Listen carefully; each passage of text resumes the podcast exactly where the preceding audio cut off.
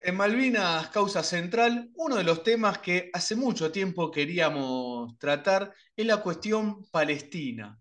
Siempre decimos, Malvinas, Palestina, la lucha es la misma, pero muchas veces desconocemos en profundidad lo que pasa en Palestina y la lucha de, cuando me refiero a la lucha en Palestina, en profundidad. A eso me refiero, todos sí conocemos eh, la resistencia y la valentía del pueblo palestino. Y en esta oportunidad tenemos el honor y el lujo de estar en comunicación con Gabriel Sibinian, es profesor de la Universidad de Buenos Aires, coordinador de la Cátedra Libre de Estudios Palestinos, Edward Said. Gabriel, un lujo y un honor poder aprender de esta gran causa que es la del pueblo palestino y también sufrida ¿no? Eh, lucha del pueblo palestino. ¿Cómo estás? Muy bien, Juan. En realidad el honor este, es para mí poder formar parte del programa a través de esta entrevista. Este, un programa que es muy difundido aquí, yo estoy en zona sur también, eh, con Urbano Sur de la Universidad Nacional de Lanús. Eh, el observatorio también es muy conocido, así que para mí es un honor que me hayan invitado al programa. Muchísimas gracias. Eh, y Gabriel, si nos tenemos que situar, uno habla de, Palestina. ¿Dónde tenemos que comenzar para, empezar a aprender y a entender lo que pasa? Bueno, yo creo que eh, comenzamos justamente por uno de los lugares indicados, sino el más. Eh, es un lugar en términos geopolíticos muy importante, Palestina. Es una es una pequeña superficie de no más de 28.000 kilómetros cuadrados, no llega a 29.000 kilómetros cuadrados, muy pequeña. A mí me gustan estos paralelismos por una cuestión didáctica establecer este, para con una audiencia que tal vez desconozca la referencia de que si Palestina estuviese aquí en Argentina, si fuese una provincia argentina, sería como Misiones, como Misiones, una de las más pequeñas junto con Tucumán.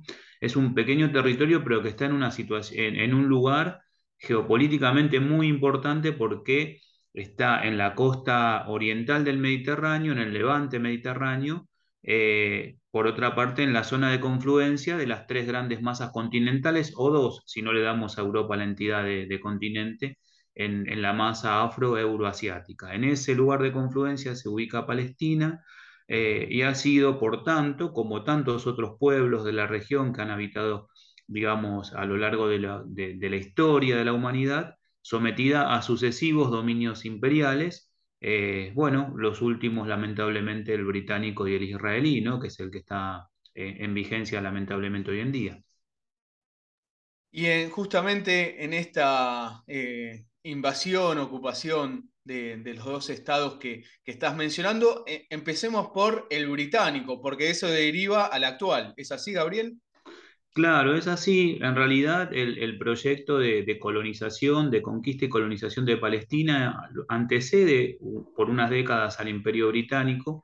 Palestina estuvo bajo dominio turco-otomano en los últimos cuatro siglos, desde 1517 hasta 1917. Esos son cuatro siglos de, dominio turco-otomano sobre Palestina y sobre todo el Oriente Árabe y sobre toda la región del sudoeste de, de Asia. Pero luego, hacia 1917, con la toma de Jerusalén por el general Allende, comienza el dominio británico sobre Palestina, que se va a ir extendiendo, que primero es un dominio por la fuerza a través de la conquista militar y que luego, con la creación de la Liga de las Naciones, la Sociedad de las Naciones, los británicos este, entienden eh, de darle algún viso de formato legal o de legitimidad internacional y se crea el mandato. Las potencias triunfantes en la Primera Guerra Mundial no adhirieron al colonialismo directo, sino que generaron estos modelos de mandato y Palestina quedó este, bajo mandato británico. Eso sucedió con los pueblos de la región, entre Francia y, Gran Bretaña se repartieron la región del, Levante árabe eh, y a Palestina lamentablemente para su destino le tocó eh, ser mandato británico y es allí, en apenas tres décadas, entre 1917, que comienza de facto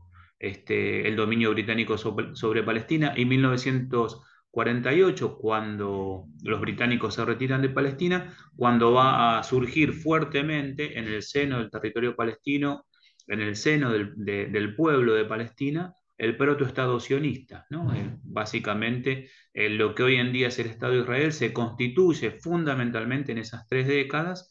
Surge un Estado dentro de ese otro Estado del mandato. Mandato británico de Palestina, esto también está muy bien aclararlo, eh, porque habitualmente se plantea como que la identidad palestina no existía.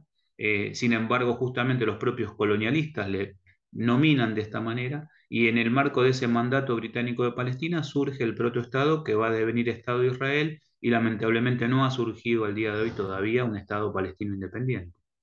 Ahí, Gabriel, recuerdo, estamos conversando con Gabriel Sibinian, que es profesor de la Cátedra Libre de Estudios Palestinos Edward Said. Gabriel, ahí cuando se instala este dominio británico, ¿Qué instalan? ¿Un gobierno? Eh, ¿Instalan también algunas eh, instalaciones militares? ¿Cómo, es, ese proceso? Bueno, eso es, muy interesante, Juan. Eh, hay que, insisto en este asunto de establecer los parangones, los paralelismos, lo que hacen los británicos. En realidad ya el imperialismo europeo estaba con presencia en la región del, del Oriente Árabe, de Palestina y en realidad de todos los dominios otomanos eh, a través del proceso de incorporación al mercado mundial capitalista. En algunos casos, a través de la dominación directa. Gran Bretaña arrebató directamente eh, al Imperio Otomano el dominio sobre Egipto, ¿no? más allá de que formalmente luego eh, Egipto siguió formando parte del Imperio Otomano, pero era un protectorado británico. Los franceses se apropiaron directamente a través de la fuerza de Argelia, de Túnez, luego los italianos eh, otro tanto. Em, pero a lo que me refiero es que ya había una presencia previa eh, a través del dominio directo, en muchos casos, otras veces a través del dominio indirecto y siempre a través de sus inversiones. Eh, lo mismo que hicieron aquí en Argentina por esos tiempos, ¿no? Fines del siglo XIX, principio del siglo XX, modelo agroexportador, a través de a nosotros a través de un dominio indirecto, a través de las, del proyecto oligárquico, por supuesto, pero un dominio económico al fin, solamente que aquí la potencia hegemónica era Gran Bretaña, allí en la región de Palestina y en el sudoeste de Asia, eh, las potencias estaban en disputa, Francia, Gran Bretaña, Alemania, previa a ser derrotada en la Guerra Mundial, pero ya había presencia del capital imperialista y de la política imperial en la región, solamente que eh, Palestina, es lo que estamos tratando nosotros ahora, estaba todavía bajo el dominio turco-otomano.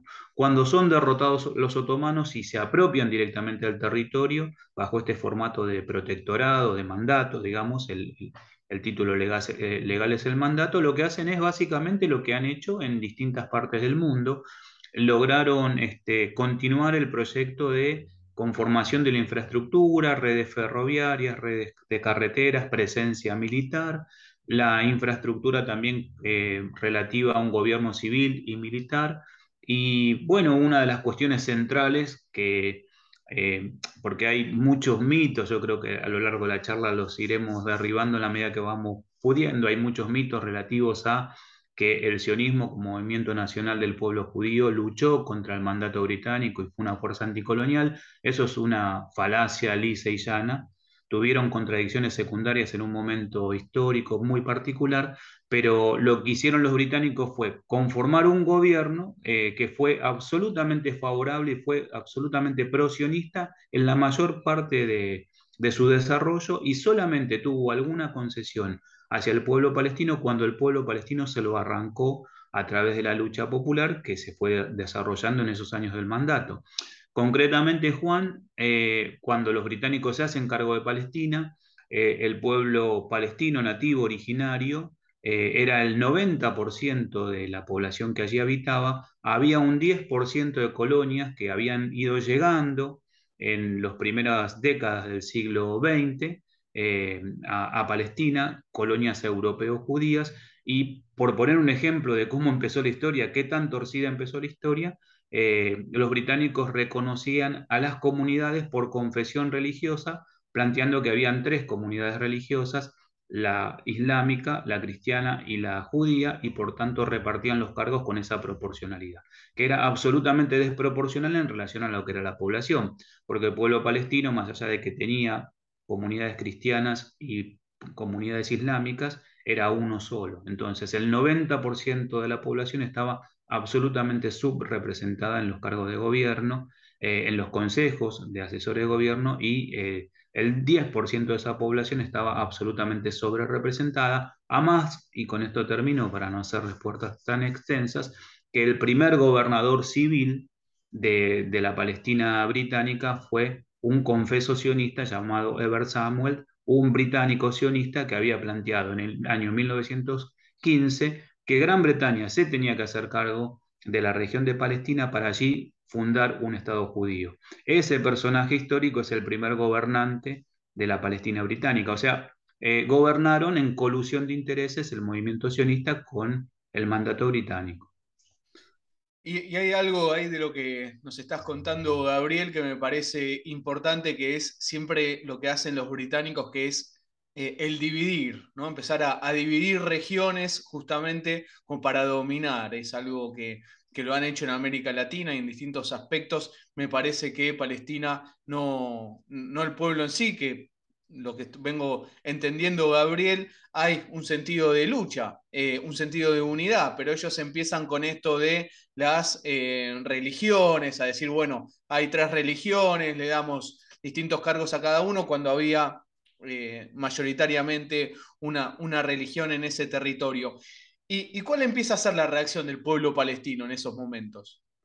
Bueno, ahí habría que distinguir la reacción de los notables eh, de la reacción popular, digamos, ¿no? Los notables, que eran obviamente, como toda sociedad, como toda sociedad de clases, había estratificación social, los notables palestinos eh, que habían gobernado, digamos, la provincia, que no, digamos, la provincia estaba a su vez dividida en subprovincias y demás, pero que habían gobernado en la región, tenían eh, clara claras noticias de cuál era el proyecto sionista. De hecho, el libro El Estado Judío de Teodoro Herzl, que es el ideólogo, quien plantea en el año 1895, frente a la llamada cuestión judía, que es ni más ni menos que la persecución que las comunidades europeas judías padecen en Europa Oriental, plantea la posibilidad de emplazar un Estado judío para esas masas perseguidas, como una de las opciones para resolver esa llamada cuestión judía. Luego podemos hablar que habían otras mucho más humanistas, pero tomemos ese dato. Eh, ya ahí mismo evalúa la posibilidad de emplazar ese Estado judío en Palestina o en Argentina. Eso está escrito, el libro de Teodoro Herz, el Estado judío.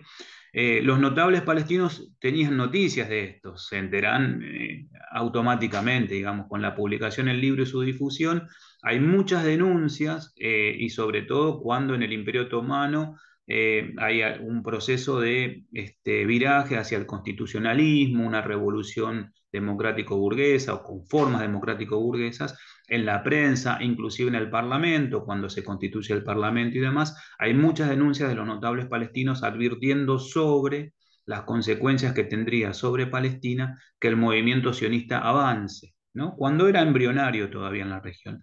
Y luego hay las reacciones del pueblo palestino y sobre todo del campesinado palestino que va a ser el expropiado en forma directa cuando estas colonias se empiecen a constituir. Porque lo que pasó con Palestina y con toda esa región, las tierras no eran propiedad privada, sino hasta que fueron modernizadas, digamos, a partir de los regímenes que también conocemos aquí, ¿no? Eh, cuando se establecen los estados nacionales, eh, constituyen un mercado de tierras cuando el Imperio Otomano comienzan las, las, reformas modernistas, constituyen un mercado de tierras y propietarios absentistas que ni siquiera vivían en Palestina, vivían en Líbano o en Siria en muchas ocasiones, comienzan a vender las tierras a, este, sobre todo a multimillonarios como Edmond Rothschild en Palestina, digamos, que digamos, un, europeo judío que compra tierras en Palestina y comienzan a surgir las primeras colonias. Ahí los campesinos van a ser expropiados, expulsados de sus tierras, entonces las reacciones del campesinado ya no va a ser por leer las noticias de la prensa o por enterarse de que había un proyecto de Estado judío en Palestina, sino porque están siendo expulsados. Entonces, vos ya tenés ya a fines del siglo XIX los primeros indicios del conflicto que luego se va a desarrollar con creces a lo largo del siglo XX y continúa hasta hoy, digamos. Entonces hay como dos tiempos, ¿no? El tiempo de los notables, de la intelectualidad, que se expresa a través de la prensa, que se expresa a través de los parlamentos, que se expresa a través de las organizaciones este, de los periódicos y, de las organizaciones políticas, y el tiempo del pueblo que lo comienza a padecer muy tempranamente, ese proyecto sionista. Estamos conversando con Gabriel Sibinian, profesor de la UBA y coordinador de la Cátedra Libre de Estudios Palestinos Eduard Said. Recuerdo que nos están mirando en el canal de YouTube del Observatorio Malvinas de la UNLA, los invito a suscribirse. ¿Por qué también adelanto esto? Porque seguramente hay cuestiones que se merezcan un tiempo para que Gabriel lo pueda desarrollar y poder entenderlo eh, en la complejidad que lleva y seguramente volvamos a hablar con, con él en, distintos eh, temas puntuales. Gabriel, acá nos estás dando un panorama y hay en un momento que se empieza a formar ya directamente después de, la ocupación británica el Estado de Israel. Sí, bueno, lo, que sucede es que, eh, insisto, esos tres, eh, esas tres décadas son claves, son claves para emplazar el Estado, en principio porque crece su base demográfica, eh, Hacia 1920, en los primeros años del mandato, como te decía, eh, las comunidades europeos judías y judías de Palestina, que las había, porque habían palestinos de confesión judía, era una, una minoría dentro del pueblo palestino y existían como tales, eh, digamos, era un 10%. Para cuando finaliza el mandato británico, ya la base demográfica del movimiento sionista en Palestina constituye un tercio, el 33%. Esa población llega fundamentalmente durante el mandato británico. Eh, es cierto que llega también al calor de los eh, procesos de recrudecimiento de las persecuciones que las comunidades judías estaban ya teniendo no solamente en Europa Oriental, sino también en Europa Central. De todas maneras, la migración judía fue básicamente hacia Estados Unidos, hacia nuestro país, hacia otras países europeos, en mucho menor medida hacia Palestina, pero llegaron a Palestina.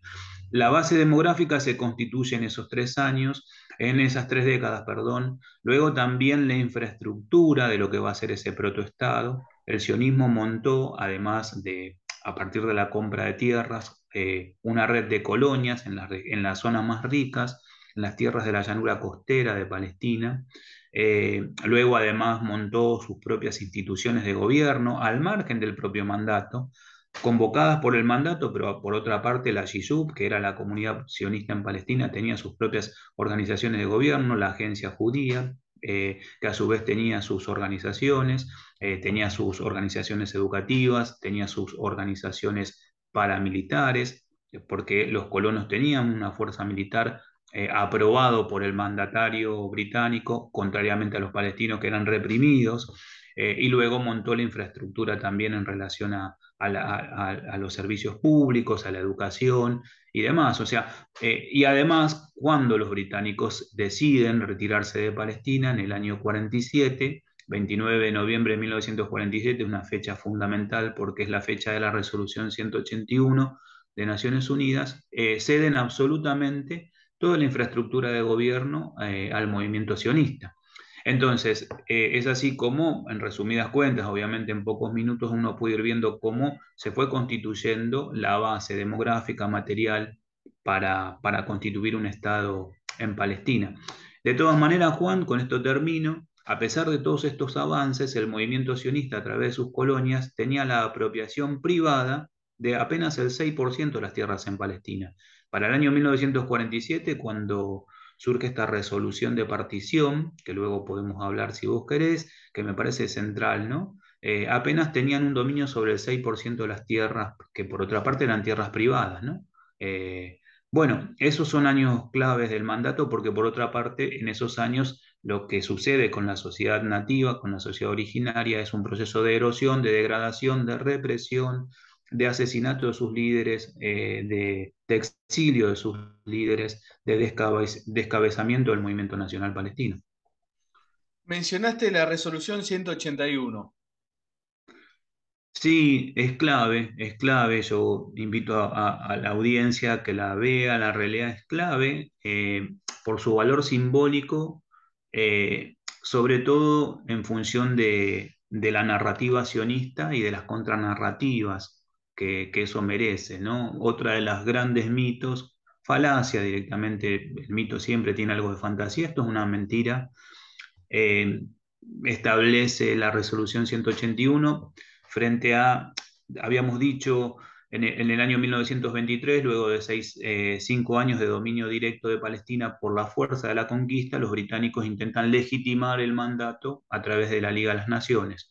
Luego, cuando los británicos deciden retirarse de Palestina, en el año 1947 se presentan no ya ante la Liga de las Naciones, porque no existía, sino este, ante las Naciones Unidas, que estaban recientemente creadas, presentan el problema de, digamos, de, lo presentan ante Naciones Unidas, Naciones Unidas crea un organismo específico para ver qué hacer con este mandato. Una lateralidad, Juan, eh, la idea de mandato es algo así como un tutelaje a los menores de edad. Los británicos y franceses se atribuyeron la condición de mandatarios de los pueblos que no estaban en condiciones de autogobierno, ¿no? Y cuando lograran la mayoría de edad para gobernarse, ahí les iban a dar la independencia. Con este criterio se presentan ante Naciones Unidas diciendo que las funciones por las cuales había sido creado el mandato estaban concluidas y que Naciones Unidas decidiera qué, hacer eh, en una situación de conflicto abierto ya, ¿no? Entre una comunidad nativa originaria que rechazaba la presencia del otro movimiento nacional que venía a fundar un Estado en su territorio. Lo que hace Naciones Unidas es una resolución que es una recomendación y esto es muy eh, importante aclararlo, es una recomendación de partición del territorio en dos estados. No es para nada vinculante esa resolución de la Asamblea General, como no lo son ninguna de las resoluciones de la Asamblea General, no son vinculantes, no son obligatorias, no son de cumplimiento obligatorio. Por otra parte, las Naciones Unidas no tenían en ese momento, ni tienen ahora, porque la Carta de Naciones Unidas es la misma, no ha sido modificada, potestad para crear estados. Simplemente simplemente decimos, recomendaban que para resolver ese conflicto había que crear dos estados. Un estado judío con el 54% de la, tierra para el 33% de los pobladores, que por otra parte usufructuaban el 6% eh, apenas en sus colonias, y que por otra parte eran todos nativos, recién llegados, no eran nativos, eran recién llegados, o a, o a lo sumo eran primera generación de migrantes, y el 45% restante para el pueblo nativo, el pueblo originario, que eran las dos terceras partes de, la población eh, para ese momento y que por otra parte usufructuaba el 94% de las tierras. Eh, el 1% restante era Jerusalén y los lugares santos de, digamos, las, zonas aledañas, que debía quedar bajo jurisdicción internacional.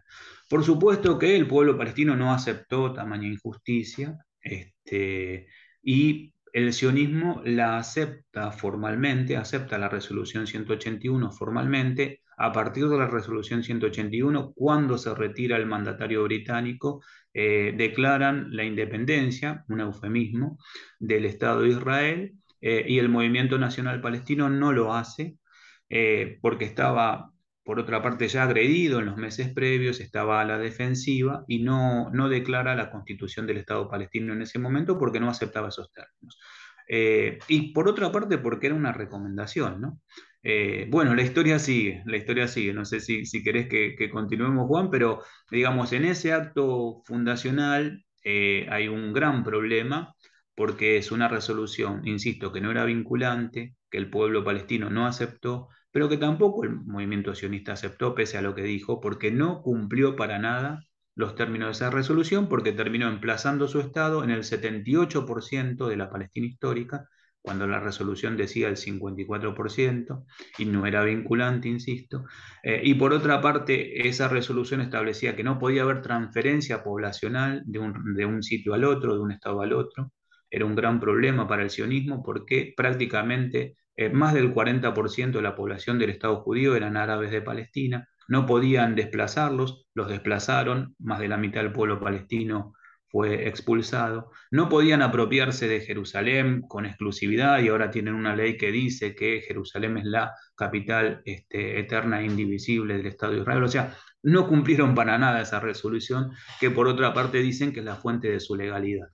Eh, así que bueno, insisto que eh, es importante leerla y, van a ver que esa resolución jamás se ha cumplido, que el sionismo no la ha cumplido este, y que bajo ningún punto de vista ese Estado es una creación de Naciones Unidas. Es decir, eh, es una resolución donde el pueblo palestino no la rechaza porque va en contra de, sus intereses, entiendo bien, Gabriel. Sí, sí. Y, y, además Israel la acepta, pero después no la cumple. Exacto, exacto. Es, si tuviese que mejor sintetizar, imposible. Y, el no cumplirla implica eh, invasión al territorio, más invasión del que ya tiene, al, que se entienda esto, ¿no? Pero invasión hacia eh, eh, el territorio palestino, o sea, no cumple nada, avanza, sigue avanzando para, para, más eh, territorio. Y ahí es, y acá Gabriel, corregime si, si digo algo completamente equivocado, digo, hago las entrevistas con este fin para, para, aprender y entender. Ahí es también donde empieza a aparecer lo que es la famosa franja de Gaza, todo el territorio este donde eh, Israel va avanzando. Bueno, cuando eh, el Estado de Israel queda instaurado en Palestina cuando se genera ese enclave en Palestina y se formaliza. Eh, debió haberse, si hubiese cumplido la letra de esa resolución, insisto, que no era vinculante, pero supongamos que hubiesen dicho, nosotros aceptamos esto este, y eh, fundamos nuestro Estado sobre el 54% de la Palestina histórica. Lo que sucedió ahí es que en realidad ya no se estaban cumpliendo los requisitos previos. Ya los palestinos estaban siendo expulsados de su tierra previo al 15 de mayo del 48, cuando el sionismo declara la independencia. Ya previamente habían habido masacres en lo que se conoce como el Plan Dalet no son consecuencias no deseadas. ¿eh? Si uno analiza los proyectos sionistas, insisto, desde Teodoro Herzl en 1895 en adelante, aun cuando no habían definido que Palestina fuese el territorio donde emplazar el Estado judío, ellos sabían que el Estado tenía que ser un Estado étnico eh, exclusivo y excluyente. Entonces, donde fuese que lo emplazaran ese Estado, iba a ser un Estado para judíos. Eh, esto lo dice Herzl en 1895 en su diario y luego hay infinidad de documentación de distintos líderes sionistas en distintas situaciones, congresos, entrevistas o lo que fuesen, donde planteaban que en realidad el Estado iba a ser para los judíos. Eh, trasladado a 1948 tiene como consecuencia que previo a la instauración de ese Estado ya estaban expulsando palestinos de ese 54% de territorio que la ONU en principio, a través de su recomendación, les había este, otorgado, que en realidad la ONU no tiene esa potestad. O sea que las masacres y las persecuciones a los palestinos empezaron antes, empezaron durante el mandato británico. La limpieza étnica de Palestina, como la llama Ilan Papé, empezó en, todavía bajo mandato británico. Ante esa situación, cuando se retiran los británicos, se sabía que el movimiento sionista se iba a hacer de la totalidad de Palestina, iba a ocupar el 100% de Palestina, porque tenía un poder militar mucho mayor que el movimiento nacional palestino. ¿Qué sucede ahí? Los estados árabes recientemente creados, eh, Siria, Líbano, eh, recientemente en algunos casos con años simplemente, dos, tres años que tenían de creación, cinco años o en algunos casos quince, eh, Siria, Líbano, Jordania, Egipto, Irak, entran en Palestina, pero no, como dice el sionismo, para ahogar en sangre al recientemente constituido Estado de Israel. Eso es otra de las mentiras. Lo que hacen los estados árabes es entrar a ese 45% del territorio que, en el cual debió haber sido emplazado el Estado palestino. Y hay batallas por ese 45% del territorio, los estados árabes lo que logran es retener apenas el 22%. O sea que el Estado eh, sionista se crea sobre el 78% de la Palestina histórica. Jordania ocupa Cisjordania y Jerusalén Oriental. Egipto ocupa la Franja de Gaza, territorios que están distanciados, ¿no? Eh, no, no están conexos. Allí sobreviven los palestinos, otros quedan dentro del Estado de Israel. Hoy en día el 20% de la población del Estado de Israel son palestinos, del 48, así, así se lo llaman. Una quinta parte de ese Estado está constituido por esa base demográfica. Y luego hay muchos otros palestinos, la mitad del pueblo palestino está fuera de Palestina histórica. Eh, voy a lo que vos decías, Juan. Em, Gaza y Cisjordania constituyen el 22% de la Palestina histórica no ocupada en el 48. Eh, hasta 1967 la franja de Gaza va a estar bajo dominio egipcio y eh, Cisjordania bajo dominio jordano, con Jerusalén Oriental incluida. Es allí donde debería emplazarse hoy en día el Estado palestino. Eh, el Estado palestino hoy debería ocupar el 22% de la Palestina histórica. Eh, ocurre que en el año 1967, una nueva guerra, eh, el Estado de Israel triunfa en esa guerra, la guerra de junio de 1967, y ocupa la totalidad de Palestina, expulsa a los egipcios de Gaza, expulsa a los jordanos de Jerusalén Oriental y de Cisjordania, y no solamente ocupa el 100% de la Palestina histórica, sino que además ocupa el Sinaí egipcio, ocupa las alturas del Golán sirio y ocupa unas granjas al sur del Líbano, o sea, se expande mucho más que, el propio, eh, que la propia Palestina histórica. Por acuerdo con Egipto devuelve el Sinaí, pero nunca acuerda con Siria la paz y hoy en día todavía ocupa las alturas del Golán y territorios del sur del Líbano. ¿no? Así que bueno, eh, en resumidas cuentas, eh, el 78% de la Palestina histórica constituye el Estado de Israel, así fue aceptado en Naciones Unidas en el año 49, el pecado original de Naciones Unidas está ahí, haber aceptado ese Estado con el 78% del, territorio, cuando una resolución le asignaba el 54%, eh, que de todas maneras, insisto, no era vinculante, pero eh, aceptó la conquista y la expulsión de palestinos en el año 1949 con la Carta de Naciones Unidas todavía con su tinta fresca, recién escrita, con este, toda la terminología y todo el discurso de los derechos humanos recientemente constituido en proceso de constitución. Eh, y luego ese 22% restante, nunca Naciones Unidas aceptó que formara parte del Estado de Israel. De hecho, hay resoluciones de Naciones Unidas que plantean que el Estado ocupante debe retirarse y que debe ser constituido el Estado palestino. Yo sé que es un poquito largo, Juan, pero, pero bueno, eh, es un poco la, historia, es, eh, tiene que ver con esto. Y, lo que sucede es que tenemos que construir muchas mentiras, muchas mentiras, lisas y llanas mentiras o medias verdades que en definitiva terminan siendo mentiras, ¿no? No, y, más allá de que sea largo, es muy importante lo que nos está contando Gabriel Sibinian, profesor de la Universidad de Buenos Aires, coordinador de la Cátedra Libre de Estudios Palestinos Edward Said, porque hay que saber, hay que conocer también lo, lo que pasa. Y hay una resistencia y una lucha que es heroica, que es un ejemplo, que es del pueblo palestino. Gabriel, eh, ¿cómo, porque ahí nos, digamos, con la brevedad que, que, nos venís marcando, con, para no, porque son temas que seguramente merecen horas para, para poder entenderlo, no entenderlo, pues se está entendiendo perfecto, pero para, para desarrollar. Ahora, hay una lucha del pueblo palestino, desde como hablábamos antes, cuando fue primero la, ocupación británica y luego a través de lo que va pasando con el Estado de, este que se forma el Estado de, Israel. Eh, y hay también un gobierno palestino. ¿Cómo, es todo, todo, este también proceso?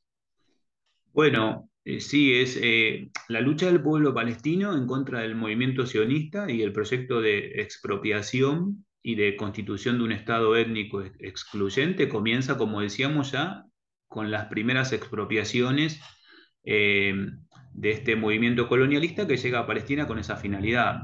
Yo, una cosa que por ahí sea importante señalar, estamos en presencia de un movimiento este, que tiende a conquistar el territorio, eh, digamos, bajo la protección de un imperio colonial como fue el británico, y como hoy en día lo es el estadounidense, eh, que conquista un territorio con la finalidad de expulsar a la población nativa e implantar población foránea. Eso es el movimiento sionista. Gusta definirse como un movimiento nacional de liberación del pueblo judío, en función de lo que padecían los europeos judíos en Europa Oriental.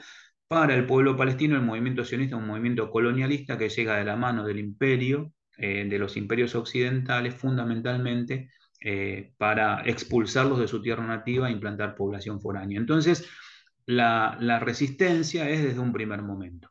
Insisto, al principio es una resistencia meramente por la supervivencia, porque están siendo expulsados al campesinado, o es una resistencia en el plano de lo simbólico, de lo cultural, de lo político, porque se denuncia ese proyecto, y luego ya empieza a ser una, una resistencia que tiene este, una identidad política propia, ¿no?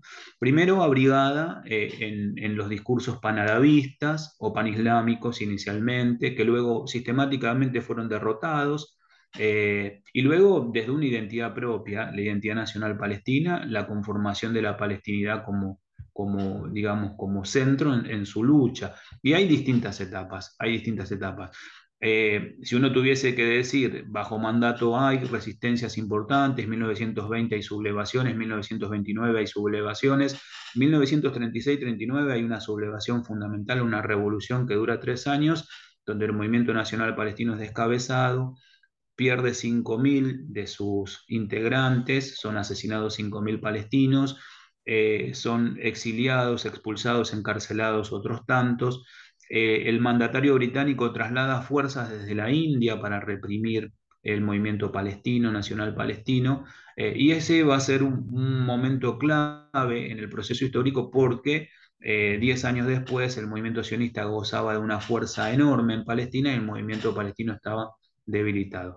Luego hay otras instancias ya de la resistencia, esto tiene que ver con cuestiones generacionales, la resistencia palestina queda inicialmente abrigada por el panarabismo, por Nasser, el líder egipcio que de alguna manera eh, planteaba la, redención del nacionalismo árabe, desde la idea del nacionalismo árabe, pero ya en las décadas del 70 y del 80, eh, con una figura emblemática, el pueblo palestino que ya será Arafat, eh, con la conformación de la Organización para la Liberación de Palestina y con la lucha armada como uno de los medios para la para la este, resistencia palestina adquiere entidad propia. ¿no? Eh, y luego distintos movimientos, llegamos hasta hoy, es cierto, llegamos hasta hoy. Eh, el surgimiento en la década del 80 del Islam político, las organizaciones ligadas al Islam, Hamas, hoy en día Yihad Islámica, pero además la sociedad palestina que está en proceso de, de resistencia a través de otras formas, ¿no? Porque por otra parte, eh, es bueno señalarlo, parecería ser que la resistencia del pueblo palestino es única y exclusivamente la lucha armada. Lo ha sido en un proceso, en un momento histórico, lo sigue siendo hoy en día, pero hay muchas otras formas de resistencia del pueblo de Palestina eh, en su territorio histórico, en los campamentos de refugiados, eh, en Jordania, en, en Líbano, en Siria y en la diáspora en general que se ha constituido, ¿no? Eh, la resistencia palestina es, como todas las resistencias de los pueblos que luchan contra un proceso colonialista, es muy plural, muy amplia, muy vasta, con una rica experiencia, ¿no? Y está en desarrollo actualmente. Pero ahí, Gabriel, y, si digo, insisto, una burrada, corregime, porque es la. para eso estamos conversando con vos. Pero hay un Estado palestino que muchos países del mundo reconocen. Claro, ahí hay una cuestión que, que puede prestar a confusión, que es la siguiente. Eh, en el año 1988, la OLP, en un congreso en Argel, la, OLP había sido expulsada, eh, primero de Jordania, luego de Líbano. Eh, en Argel declara la constitución del Estado palestino. En principio parecía una expresión de deseos nomás o un acto político. Luego comienza un proceso de negociaciones entre 1988 y 1993 que va a redundar en lo que se llaman los acuerdos de Oslo. Fíjate, Juan, que estamos hablando de un momento histórico fundamental, que es cuando cae la Unión Soviética, el bloque socialista, cuando el mundo se torna unipolar, con la intervención básicamente de los Estados Unidos como mediador, deshonesto mediador, este, se conforman los acuerdos de, de Oslo, eh, en donde el Estado de Israel por primera vez reconoce una contraparte palestina, porque hasta ese momento los habitantes de Palestina eran árabes, no, había, no reconocían la palestinidad, a más que al principio ni siquiera reconocían que ese territorio estaba poblado, ¿no? hablaban de un desierto, de, de una tierra sin pueblo para un pueblo sin tierra, luego reconocen que había gente, eran los árabes, luego terminan reconociendo que son palestinos.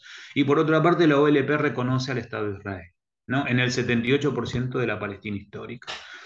Así como lo había hecho Naciones Unidas, lo hace la OLP. Esos son los acuerdos de Oslo, que son acuerdos absolutamente amañados por el conquistador, digamos. El conquistador israelí ahí establece los temas que se van a tratar, los interlocutores que pueden participar, este, los plazos, las formas. Lamentablemente fue así, el mundo estaba absolutamente desbalanceado justamente a favor del Estado de Israel y sus alianzas estratégicas con los imperios occidentales. De los acuerdos de Oslo, eh, lo que termina surgiendo es la Autoridad Nacional Palestina. Eh, la Autoridad Nacional Palestina lo que es es una administración, digamos, establece una administración sobre ese 22% que no había sido anexado formalmente por el Estado de Israel. El Estado de Israel ocupa el 22% de la Palestina histórica, que no es Estado de Israel, eh, lo ocupa directamente en Cisjordania y en Gaza lo controla, que es otra forma de ocupar. ¿no? En todo caso, después si querés lo hablamos, pero la Autoridad Nacional Palestina se constituye como un gobierno este, para estas dos entidades, para la Franja de Gaza y para Cisjordania. Pero sucede que no tiene los atributos para gobernar efectivamente. Eh, sin embargo, en una nueva instancia de lucha, que se da en este caso en el plano diplomático, por eso decía el pueblo palestino lucha en distintos ámbitos, también en el ámbito diplomático, lo que hace eh, la Autoridad Nacional Palestina, que en realidad es un órgano de la OLP, eh, es solicitar a los distintos estados el reconocimiento, porque los estados se reconocen así. No es que los estados eh, los reconocen Naciones Unidas de una vez y para siempre, sino que se reconocen a través de los acuerdos que establecen con otros estados. Entonces, un conjunto de estados, entre los cuales está el Estado argentino, reconocen este, el Estado palestino en el año, eh, declara, digamos, se declara el Estado palestino en ese territorio en el año 2010. Y en el año 2011, el Estado Nacional Argentino y luego los Estados Sudamericanos, recordemos qué tiempos corrían por el año 2012 en nuestro continente, ahí sí favorables al pueblo de Palestina, van reconociendo uno a uno y en distintas partes del mundo se reconoce ese Estado palestino. Eh, hoy en día el Estado palestino ha sido aceptado en Naciones Unidas como un Estado, em, em, digamos, no miembro, es una entidad bastante particular hay 192 Estados miembros de Naciones Unidas y hay dos Estados no miembros que de todas maneras pueden participar de los distintos órganos de Naciones Unidas, como son el Estado de Palestino y el Estado del Vaticano. Eh, hoy el Estado Palestino es uno de ellos, no es un miembro pleno de Naciones Unidas, pero ha sido reconocido por gran cantidad de países. Y eso le ha abierto determinados eh, ámbitos también de lucha. Por ejemplo, accede a presentar demandas ante la Corte Penal Internacional porque ha firmado el Estatuto de Roma. Entonces ahí se abre otro canal que tiene que ver con el campo de los derechos humanos y las denuncias de violación a los derechos humanos en el marco de los organismos de Naciones Unidas. Pero es cierto lo que vos decís, Juan, cuesta para alguien que recién está llegando al tema, porque efectivamente hay un Estado palestino proclamado, pero que no es soberano, no es soberano. No es soberano en su territorio porque de hecho no controla este, absolutamente ninguno de los de las palancas fundamentales, no controla la entrada y salida a su país, no controla las fronteras, este, no controla su espacio aéreo, no controla su espacio marítimo, no tiene una fuerza armada, no tiene, este, o sea, está subsumido al poder de un, tercer Estado que es el Estado de Israel, ¿no? Gabriel, eh, en breve volveremos a, conversar para meternos de lleno en la actualidad de, de Palestina, digo, de lo que está eh, resistiendo el pueblo de Palestina. Hace poco hubo unos tremendos bombardeos eh, allí, así creo que es un tema que merece un tiempo también eh, importante para, para poder aprender. Pero ya vendemos de alguna manera la, nueva charla que tendremos, pero contanos porque vos estás justamente en la Cátedra Libre de Estudios Palestinos Edward Said en la Universidad de Buenos Aires sos un militante de la causa. Estamos eh, saliendo este programa de radio en la Universidad Nacional de Lanús, en la Universidad Nacional de General Sarmiento, en la Universidad Nacional de Entre Ríos, en la Universidad Nacional de Tierra del Fuego, es decir, en varias universidades. Hay público universitario y público no, no universitario, pero justamente para quien quiera meterse más en tema, cómo es la cátedra, dónde pueden conseguir más información, eh, contanos un poco de, esto.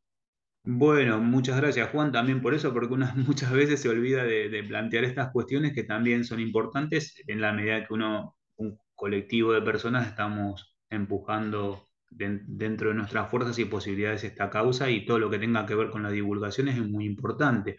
Nosotros somos una cátedra libre de la Facultad de Filosofía y Letras de la Universidad de Buenos Aires y por tanto tenemos tres ejes de trabajo, ¿no? El trabajo académico, de investigación, que nos cuesta y mucho, porque obviamente ninguno de nosotros es rentado, ni mucho menos, pero producimos conocimiento. De hecho, hemos sacado un libro, eh, en, digamos, en el año 2018.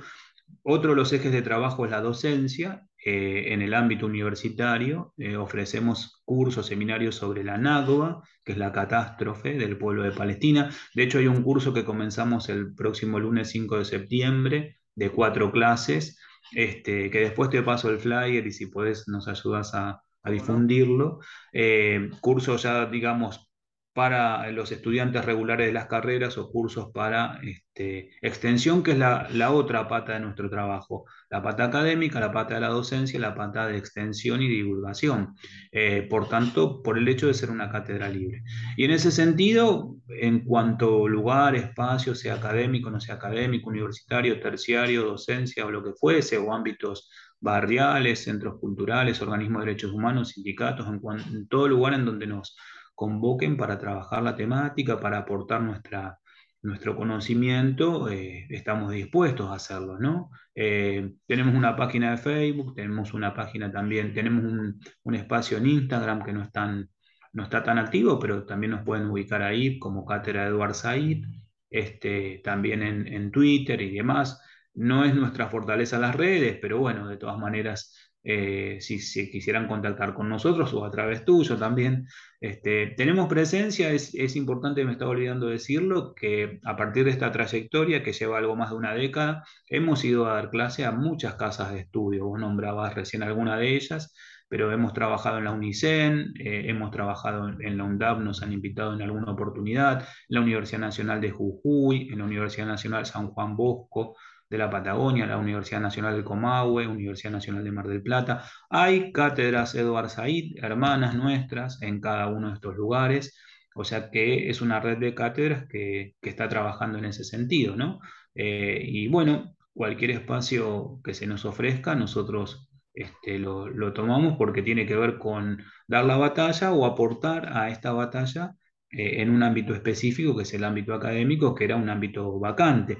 Sabemos de la enorme asimetría del poder en la cual estamos dando esta lucha. Es, un paralelo desde otro lugar, obviamente, infinitamente más sencillo, más humilde, que la enorme asimetría de poder que también con el cual el pueblo palestino resiste al proceso de colonización sionista. Y en ese sentido intentamos un aporte al respecto. Y contámonos quién, es, quién era o, quién fue Edward Said. Bueno, es importante también eso, Juan. Vos, tiraste un montón de temas que, como vos decís, podríamos estar, eh, cada uno podría hacer una clase, una entrevista. Eh, yo creo que Edward Said eh, es muy importante su figura. fue el principal intelectual palestino, indudablemente, del siglo XX, el principal intelectual que ha dado el pueblo palestino, me atrevo a decir yo. Eh, bueno, fallecido en el año 2003, pero que fue también eh, un, fue un exiliado de, la Nágoba, ¿no? En el año 1948 debió abandonar Palestina histórica. Eh, su familia era una familia cristiana, los palestinos también son cristianos pese a lo, a lo que, a la tipología, ¿no? Hay una minoría cristiana muy importante de palestinos, eh, fue educado en Egipto, luego en los Estados Unidos, en la literatura comparada, y obviamente que a partir de la tragedia que había pasado su pueblo se interesó por la literatura que se producía fundamentalmente en el Imperio Británico y francés en el siglo XIX respecto al llamado Oriente Medio. Y a partir de estudiar eso, vio una tipología que se, digamos, una matriz que se iba repitiendo y la conceptualizó a través de una categoría llamada orientalismo. Eh, que es algo así como una anteojera, es una empresa de conocimiento franco-británica, viola estadounidense. Esto nos suena mucho a nosotros porque, porque también se aplica para, para nuestros pueblos de América y para todos los pueblos que han sufrido la colonización o, la el neocolonialismo. Una enorme anteojera para ver a través de los ojos de los europeos este, a esos pueblos. La categoría orientalismo, el libro orientalismo fundamental en Said y es un puente hacia otras hacia otras realidades coloniales, este, neocoloniales o, postcoloniales, pueblos que han abandonado el colonialismo, pero Edward Said en ese sentido es un intelectual muy potente, ¿no? que escribe, desde la academia estadounidense y occidental, desde los márgenes de esa academia, a regañadientes lo han aceptado eh, y en algunos casos lo han combatido, pero que escribe con esta este, situación tan particular de ser un palestino exiliado que habla sobre lo que padece su pueblo, y en tanto que es un pueblo colonizado, habla también en parte de lo que han padecido todos los pueblos colonizados. Te cuento una experiencia muy sencilla. Eh, una de las eh, situaciones más emocionantes que me tocó a mí eh, en, esta, en, esta, tarea de dar clase me, sucedió justamente en la Universidad Nacional de Jujuy, dando unas clases sobre el pensamiento de Eduard Said, la transposición didáctica la hacían la propia audiencia. ¿no? Yo estaba hablando de Said en relación a cómo conceptualizaba el montaje colonial británico-israelí sobre los palestinos y la audiencia estaba pensando cómo ese proceso, digamos, de segregación, de exclusión, de discriminación, este, eh, era padecido por las propias poblaciones originarias, porque aquí bien sabemos que la oligarquía constituyó un Estado porteñocéntrico, centrado justamente en el modelo agroexportador, a espaldas de, nuestro pueblo, ¿no? Eh, así que bueno, eh, Said es un puente en ese sentido, ¿no? Said es palestino, pero tan palestino como universal. Como, como todo revolucionario, ¿no? Como todo pensador revolucionario para, para los pueblos que, que somos sometidos justamente eh, encontramos a estos próceres, en, lamentablemente, en todas partes del mundo, digo, porque son hombres y mujeres que se ponen a, luchar en contra de, una bota imperial eh, que, pisa sobre, sobre sus pueblos. Gabriel Sibinian, profesor de la Universidad de Buenos Aires y coordinador de la Cátedra Libre de Estudios Palestinos Edward Said, Gabriel, seguramente quedan un montón de temas para seguir profundizando, que esta sea la primera charla de, varias, sobre todo en la actualidad, eso nos, nos, queda pendiente, saber lo que está pasando hoy eh, en el, eh, justamente con, el pueblo de Palestina, pero también muchos de aspectos que has planteado seguramente dan para, para desarrollarlo mucho más, así que insisto, que, sea la, la primera de varias y a disposición para, lo que necesites del Observatorio Malvinas de la Universidad Nacional de Lanús, seguir eh, aprendiendo y conociendo sobre Palestina, porque insisto, muchas veces decimos Malvinas, Palestinas, la lucha es la misma, pero también tenemos que conocerla en profundidad para, para saber lo que, lo que está pasando allí. Así que, Gabriel, agradecerte y a disposición. No, todo lo contrario, el agradecido soy yo, Juan, también a disposición. Eh, es cierto que quedó mucho por conversar, algunas cuestiones que fueron títulos, otras cosas que no, ni siquiera hemos mencionado, eh, otros paralelismos como también la apropiación colonial sobre nuestras Malvinas que podríamos explorar, eh, pero el que queda a disposición y agradecido, como te decía, soy yo. Este, así que simplemente a la espera de tu llamado para cuando vos lo creas conveniente.